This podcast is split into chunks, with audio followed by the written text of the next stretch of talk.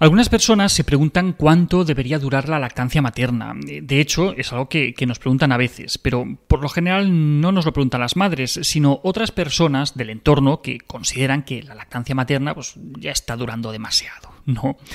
Quizás sea el padre, la suegra, educadoras, profesoras o amigos de la familia que ven cómo los meses o los años van pasando y observan atónitos cómo ni la madre ni el hijo tienen ningún interés en dejar la lactancia. Entonces, ¿Cuánto debería durar la lactancia? Pues vamos a verlo.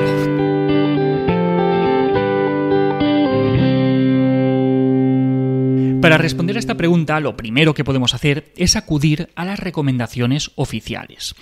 La Organización Mundial de la Salud y las principales sociedades científicas recomiendan lactancia materna exclusiva durante los seis primeros meses de vida. Hasta aquí parece que está claro, Cada vez tenemos más interiorizada esta primera parte de la recomendación. Y bebé pelón a la teta, ¿vale? Nos encaja, bien. Pero cuando empiezan a salirles pelos, dientes, se mueven más, gatean, caminan, corretean, ahí parece que la cosa se nos empieza ya a complicar, ¿no? Y nos empieza a costar un poco, un poco más. Pero el caso es que la Organización Mundial de la Salud no dice, como mucha gente piensa, que la lactancia tenga que durar seis meses. Lo que dice es que durante esos primeros seis meses solo deberían tomar teta los bebés. Solo teta es eso, solo teta. Eso deja fuera a los cereales para que duerman mejor, a las galletitas para bebés o a mi primer Danone, ¿vale? Teta y ya, ¿vale? La recomendación es que hasta los seis meses solo lactancia materna, ¿vale? Y al menos hasta los dos años seguir con la lactancia materna junto con otros alimentos, ¿vale? Y repetir conmigo, al menos, al menos hasta los dos años, ¿de acuerdo? Y después de esto, tanto como madre e hijo deseen. No dicen nada de que a partir de los seis meses la leche se convierta en agua, ni que deje de alimentar, ni que haya que cambiar tomas por alimentos sólidos, eh, no, no dice nada de esto.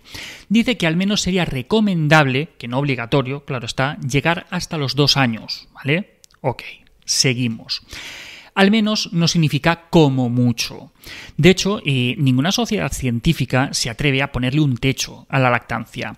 Ni la Organización Mundial de la Salud, ni la Asociación Española de Pediatría, ni la American Academy of Pediatrics, ni la Australian Breastfeeding Association, ni la Canadian Pediatric Society, ni la American Association of Family Physicians, ni la American Dietetic Association, ni la American Public Health Association, ni ninguna que nosotros sepamos, ¿vale?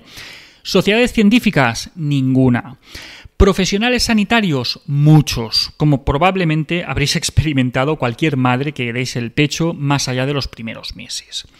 Entonces, ya que hay consenso a nivel de recomendaciones oficiales en que no tenemos techo, ¿de acuerdo? Hay consenso en que no tenemos techo, podríamos preguntarnos, ¿quién debería decidir cuánto debe durar la lactancia materna? Lo lógico sería que algo que ocurre entre dos personas, como es la lactancia materna, debiera durar lo que estas dos personas decidieran. ¿Nos parece? Desde nuestro punto de vista, la lactancia debería durar lo que madre y bebé decidan. Vale, bebé o niña o niño, vale, lo que queráis, que os veo venir, ¿vale? Pero el caso es que esto no suele ser así. Y un porcentaje muy alto de madres quieren amamantar a sus hijos, pero no lo consiguen. Algunas lactancias duran pocos días o pocas semanas cuando la intención de las madres era otra, y muy probablemente los bebés pues, también hubieran querido continuar tomando teta. Cuando esto pasa, cuando la madre quiere dar teta y por el motivo que sea no lo consigue, pues esto suele generar un dolor muy grande que, a veces se traduce en, tristeza y, que les acompaña durante mucho, mucho tiempo, a veces durante, durante muchos años. Además, eh, que la lactancia dure menos de lo que la madre desea va en contra de su salud y de la del bebé, porque la lactancia materna eh, previene en la madre depresión, cáncer de mama, de ovario, de útero, osteoporosis, diabetes, enfermedades cardiovasculares. Y en los hijos previene ingresos hospitalarios, neumonía, diarreas, infecciones de oído, asma, obesidad, entre otras enfermedades.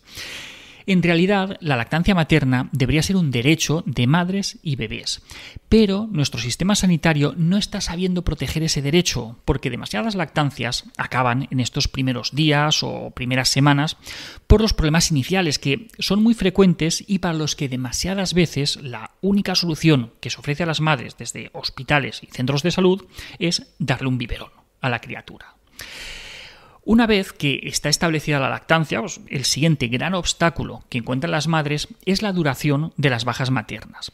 Que a ver, que está muy bien que los padres, que, tengamos más derechos y que nos dejen estar con nuestros peques durante unas semanas más, pero ¿de verdad que esto era más urgente que, que permitir que las madres puedan estar con sus bebés al menos los primeros seis meses? Esos seis meses que estamos diciendo que debería durar la lactancia materna exclusiva. Porque muchas madres, eh, si no la mayoría, encuentran muy complicado mantener sus lactancias una vez que vuelven al trabajo. Porque es verdad, es complicado. No, no todo el mundo tiene un entorno favorable a la lactancia materna en el que tenga facilidades en cuanto a horarios, para sacarle leche, para almacenarla. Los horarios, las prisas, las distancias, a veces hacen muy complicado el, poder seguir con el pecho, por lo que es frecuente que, las madres empiecen a retirarlo algunas semanas antes de volver al trabajo, para así pues, poder tener una vuelta pues, un poquito menos caótica. A ver, que, que es comprensible. Los meses van pasando y, como es normal, en algún momento la madre se pondrá enferma o tendrá que acudir a alguna cita con los médicos, con médicos, dentistas o con cualquier otro profesional sanitario. Y no es extraño que el personal sanitario que le atienda le recomiende por el motivo X que tiene que destetar. sin ir más lejos, a mi mujer hace poco un ginecólogo le dio cuatro motivos distintos por los que tenía que destetar. A ella eh, no le convenció ninguno y continuó, pero muchas lactancias terminan precisamente por este motivo. Para este tipo de casos es muy útil consultar, por ejemplo, la página web de e-lactancia, en la que podéis ver la compatibilidad de muchos fármacos, pruebas médicas o incluso tratamientos cosméticos, infusiones u otros procedimientos con la lactancia materna. Si os dicen que hay que destetar y no es algo que vosotras queréis hacer, pues lo primero es estar seguras de que realmente eso es necesario. Pues bien, Sigue pasando el tiempo y son muchas las personas que se permiten opinar sobre vuestra lactancia. Al principio pueden ser familiares, amigos, pero conforme crece la criatura, pues la cosa ya se va animando y se apunta hasta el tato, hasta persona que no conoces de nada. Los comentarios eh, pueden llegar en cualquier situación, desde la guarde, el cole, la panadería, en la calle, en el supermercado, el parque, eh, en el autobús. A veces eh, puede ser una mirada, otras veces puede ser un comentario a la madre, o, incluso peor, eh, que le digan directamente al niño. Y de verdad, no sé por qué a nadie parece llamarle la atención un niño comiendo un donut, pero hay tanta gente que se sorprende tanto con que esté mamando. En fin, que estas cosas hay madres que lo llevan mejor y otras que lo llevan peor, por lo que no es extraño que, que al final la presión acabe siendo efectiva y se decida por poner punto final a la lactancia. Así pues, eh, aunque hay lactancias que se acaban porque la madre o el hijo lo deciden, en realidad eh, lo más habitual es que acaben por otros motivos. Dolor al amamantar, falta de aumento de peso, mastitis, vuelta al trabajo, mm, por prescripción médica, por prescripción social, lo que sea. Y es una pena, eh, es una pena que las lactancias no puedan durar lo que las mujeres, las niñas y los niños realmente quieran. Si os interesa este tema, os recomiendo mucho un artículo que, ha escrito recientemente la periodista Diana Oliver para El País, en el, que, en el que analiza más en profundidad todos estos motivos. Os dejo por ahí abajo el enlace. Y también os recomendamos muchísimo el último libro de Alba Padro, que va precisamente sobre, sobre el destete y vamos, está muy interesante. Y para acompañar a las madres, os recomendamos muchísimo que os acerquéis a los grupos de apoyo a la lactancia, como por ejemplo aquí en Valencia los de Amamanta, los que íbamos nosotros, y para el resto de España podéis buscarlos en la página web de la IAN. Y hasta aquí otra píldora de psicología. Si os ha gustado podéis ayudarnos compartiéndola. Además tenéis muchos más vídeos y muchos más artículos en el canal de YouTube y en albertosoler.es. Y en todas las librerías nuestros libros Hijos y Padres Felices, donde hablamos mucho sobre este tema, Niños sin etiquetas, donde hablamos un poquito menos, pero también es muy interesante, y el cuento infantil Tengo miedo, donde no mencionamos el destete ni la lactancia para nada, pero realmente está muy chulo. La semana que viene más. Un saludo.